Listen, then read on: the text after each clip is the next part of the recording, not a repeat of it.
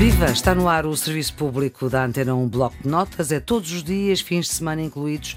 Vamos falando com especialistas sobre as matérias que vão ser examinadas neste difícil ano letivo atípico 2019-2020. Hoje vamos falar de História. Estamos com a professora Maria Fernanda Rolo, História 11 e 12 ano. É uma matéria muito extensa. Maria Fernanda Rolo, muito obrigada por ter aceitado este desafio uh, da Antena 1. É professora universitária, é investigadora do Instituto de História Contemporânea, é licenciada em História da Arte na Faculdade de Ciências uh, Sociais e Humanas da Universidade Nova de Lisboa, mas é também doutorada em História Económica e Social Contemporânea e tem vasta obra publicada. Foi também comissária dos 100 anos da República, que deu aqui origem a um programa chamado Rádio República, que eu tive prazer de fazer. Foi secretária de Estado da Ciência e Ensino Superior durante três anos no primeiro governo de António Costa e nós, professora Maria Fernanda Rolo, quais é que são as linhas com que se cozeu a Primeira República? Tem de facto a ver com este ciclo uhum. amplo da crise do liberalismo. Ponto 1. Um. Ponto 2. Não há um ideário consensual do que é o republicanismo quando uhum. é instaurada a República em 5 de outubro de 1910. Há um consenso quanto ao fim da monarquia constitucional, há um consenso quanto ao interesse da implantação da República, mas depois não há um programa organizado, uhum. não há uma ideia com consequência política, digamos assim. E, portanto, quase no dia em, em, que a revolução acontece, as cisões entre eles eh, tornam-se muito, muito explícita. A República dura 16 anos. É muito interessante o, o, protagonismo e a presença que a Primeira República e o republicanismo têm na nossa história. Se olharmos para isto, é, são só 16 anos. Portanto, não é nada do tempo histórico é quase insignificante, só que não é. Só que foi muito densa sob o ponto de vista dos acontecimentos, dos ideais que transportava e que propunha, das rupturas que pretendia introduzir e algumas delas foram absolutamente consequentes, e também pelo tempo histórico, por aquela substância do tempo que a Sofia de Melbreira falava, uhum. né? pela densidade deste tempo que cruza precisamente aquilo que o Hobsbawm falou como o, o final do século XIX e o verdadeiro princípio do século XX com a Primeira Guerra Mundial. Não é? E, portanto, a Primeira República tem a sua própria conjuntura histórica, mas não pode ser vista uhum. de forma dissociada Sim, da realidade internacional. Russa, há uma Revolução Russa, Russa, há uma Primeira guerra. Etc. A Primeira República, por outro lado, é desenhada também tendo em consideração tudo aquilo que tinha sido a experiência da monarquia constitucional. Uhum. E, portanto, é preciso ver a configuração político-constitucional da Primeira República. Uma das suas características fundamentais, que acabou por dar o excessivo espaço ao parlamentarismo, acaba por ser depois uh, crítico e, e, teve uma resposta no Estado Novo, também na uhum. Constituição. Uhum. O que significou que, na prática, como modelo político-constitucional, isto era a oposição era impossível e, portanto, ou seja, não, quem dominava o Parlamento dominava tudo e, claro, que as dinâmicas de representação eram extremamente reduzidas, não, não melhorou nada em relação à monarquia constitucional, mas para derrubar o governo instalado só conseguia por uma via ilegal, portanto, ou por uma revolução ou por um golpe palaciano. Além disso, a República também andou sempre de candeias às avessas com a sociedade e com as questões sociais. E isso ficou logo dito no primeiro governo, aliás, ainda no governo provisório, que é um governo incrível no que diz respeito ao ideário e às propostas, que acabam por ser muito mais interessantes em letra de lei do que propriamente nas concretizações. Não é? Uhum. Mas, de facto, quando o Brito Camacho, que é ministro uh, do Fomento no, no governo provisório, decreta simultaneamente o direito à greve e ao lockout, uh, ficou claro o que é que isto ia ser. Mas atenção, nós em 1911, 12, 13 vivemos as principais greves internacionais as grandes greves da Renault, etc. Portanto, há aqui um clima é, que ainda precede a Revolução Russa. Depois há a questão religiosa, evidentemente, que vem do passado e que tem aqui um, um momento crítico, a lei da separação do Estado e das igrejas, mas não é só isso, são muito mais aspectos não é, do que isso. E todas as rupturas provocadas uh, ao abrigo das célebres leis da família e as leis, uh, e as leis sociais. Depois a República também nunca teve um programa económico, de facto, não é? Uhum. Embora nós saibamos hoje que na fase final da Primeira República estamos de facto perante um contexto de crescimento económico que durante muito tempo se negou, não é?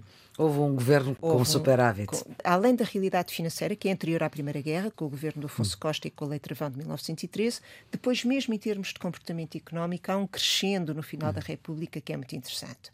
Depois é a guerra. A guerra, a questão social, estas características político institucionais. Quer dizer, tudo isto acaba por ir condenando a, Primeira República ao seu próprio insucesso e a um conjunto de impossibilidades, para além de todas as decisões e conflitualidade interna que existe entre os próprios, entre os próprios republicanos, num contexto internacional que está em grandes, em grandes mudanças. E, portanto, a República, de facto, não se consegue afirmar como esse ideário, não é? Quer dizer, as grandes discussões é foi uma revolução, não foi uma revolução. Uh, uma coisa é certa, nós antes de 1910, os portugueses antes de 1910, nós estamos a falar de uma população ainda relativamente pequena, estamos a falar de cerca de 5 milhões e meio de habitantes, uhum. uma população analfabeta na ordem dos 80%, não é? Maioritariamente. E aí a República teve um e papel. E aí a República tem um papel muito grande, mas atenção, é preciso dizer também que, não obstante a existência do registro civil, Antes da Primeira República, os portugueses eram súbditos e passam a cidadãos. E, portanto, há mudanças e isso que muda são tudo para mim muda, não é? Uhum. Agora, uma revolução apropriada pelo povo, como mais tarde vem ser o 25 de Abril, não será, embora se saiba que efetivamente as questões do republicanismo e através dos centros republicanos e de muitas dinâmicas estavam muito mais espalhadas pelo país do que o Estado Novo depois quis deixar transparecer, não é? Uhum. Portanto, a Primeira República e sobretudo a partir dos impactos da Primeira Guerra Mundial acaba por ver os seus destinos quase inevitavelmente em desfecho. E a Primeira República acaba numa ditadura que durou 48 anos. Por onde é que quer começar, professora? Se calhar para dizer que, hum, de facto, perante estes impasses da Primeira, da Primeira República, o 28 de maio 1926. 1926 eh, é, antes de mais, uma iniciativa no sentido uh, de tirar do governo o Partido Democrático, é? que era de facto um, um, partido dominante e quase um partido autoritário sob essa a, a ditadura democrática, de, digamos, uh, digamos assim. Não é? Portanto, esse é o primeiro propósito do, do 28 de maio, que é simbolicamente liderado pelo Gomes da Costa, que era, tinha sido também um dos heróis antigos das campanhas de África, mas sobretudo foi um herói da Primeira Guerra, não é? E, e esta afirmação dos militares, como corpo profissional e político, a seguir à Primeira Guerra Mundial, eh, teve também este desfecho. E a ideia era correr com António Maria da Silva, não é? basicamente, correr com o Partido Democrático e criar um espaço para a regeneração ou o regresso à velha República. E, e, convém não diminuirmos a importância deste tempo, que vai desde 28 de maio de 1926 até 1933. São anos extraordinariamente importantes uhum. e que muitas vezes se reduzem e passa-se rapidamente a Primeira República para o Estado Novo. Não podemos fazer isso. Vejamos, em primeiro lugar, o que é que está a acontecer em termos de afirmação dos autoritarismos no plano internacional, o impacto do crash de 29 e da crise que lhe sucede, que não é a mesma coisa, não é uma coisa é o crash de 29, outra coisa é a grande o crash depressão. da Bolsa em Nova Iorque. Outra coisa é a grande depressão e que um e outro se espraiam à escala, à escala mundial. mundial. Portanto, não podemos, eh, não podemos ignorar isso, nem então as tensões internas que existem no país, procurando aqui encontrar um modelo alternativo e de regeneração que envolve até muitos, uh, muitos protagonistas ligados ao republicanismo e que não querem pôr em causa sequer a matriz liberal uh, do, regime. Do, do regime. E, e, e o que acontece entre 26 e 33 é precisamente como é que esta perda do liberalismo se vai consumando, uhum. como é que estas forças em presença se vão uh, posicionando e, no meio delas, assim como quem não quer a coisa, se afirma a via do salazarismo. E, portanto, isto passou por um processo uh, que, no fundo, desde logo envolveu também os combates entre os próprios republicanos de matriz mais conservadora e menos conservadora, e os conflitos entre os próprios republicanos começam uhum. logo a seguir eh, também ao, ao, 28, ao 28 de maio, o afastamento dos republicanos menos,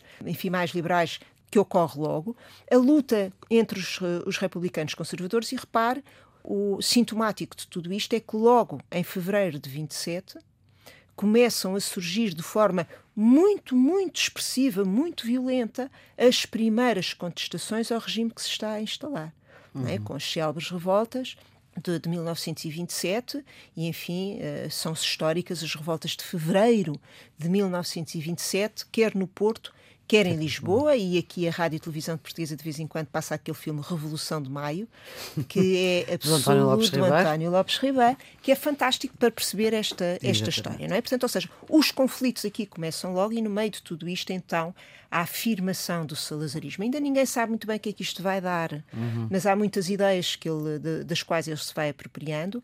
Há uma noção clara da leitura e da interpretação das heranças da Primeira República, quer como experiência uhum. política, quer os impactos da Primeira Guerra Mundial, quer o modelo constitucional, que vão estar aqui muito presentes. E uma das coisas que o Salazar, por, por exemplo, percebe logo é que não pode deixar que estas forças, sobretudo as mais conservadoras, entrem em conflito entre elas, como outrora tinha acontecido com o sidonismo em Sim. 1918 e com a experiência sidonista e com o Sidónio Paz em 1918.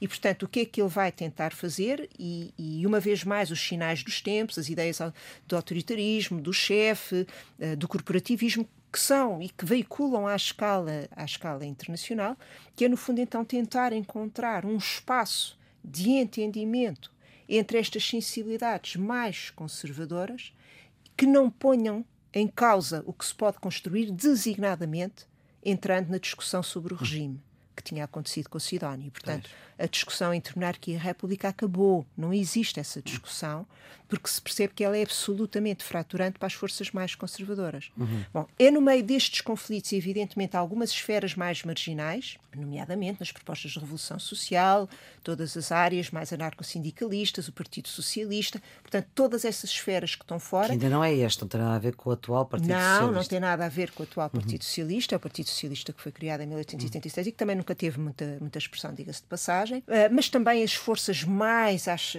radicais e os próprios monárquicos, que no fundo vão ficando afastados deste núcleo duro em que acabará por se sedimentar o Estado Novo. Não foi de um dia para o outro. É? Uhum, portanto, durou claro. estes anos. O papel do Marshal Carmona, do que vem a ser, Marshal Carmona, então só General Carmona, foi muito importante, num salazarismo que consegue afirmar-se precisamente pegando aqui num calcanhar daquilo de toda esta situação e que ele vem a se acerbando cada vez mais, uhum. que é de uhum. facto a questão financeira.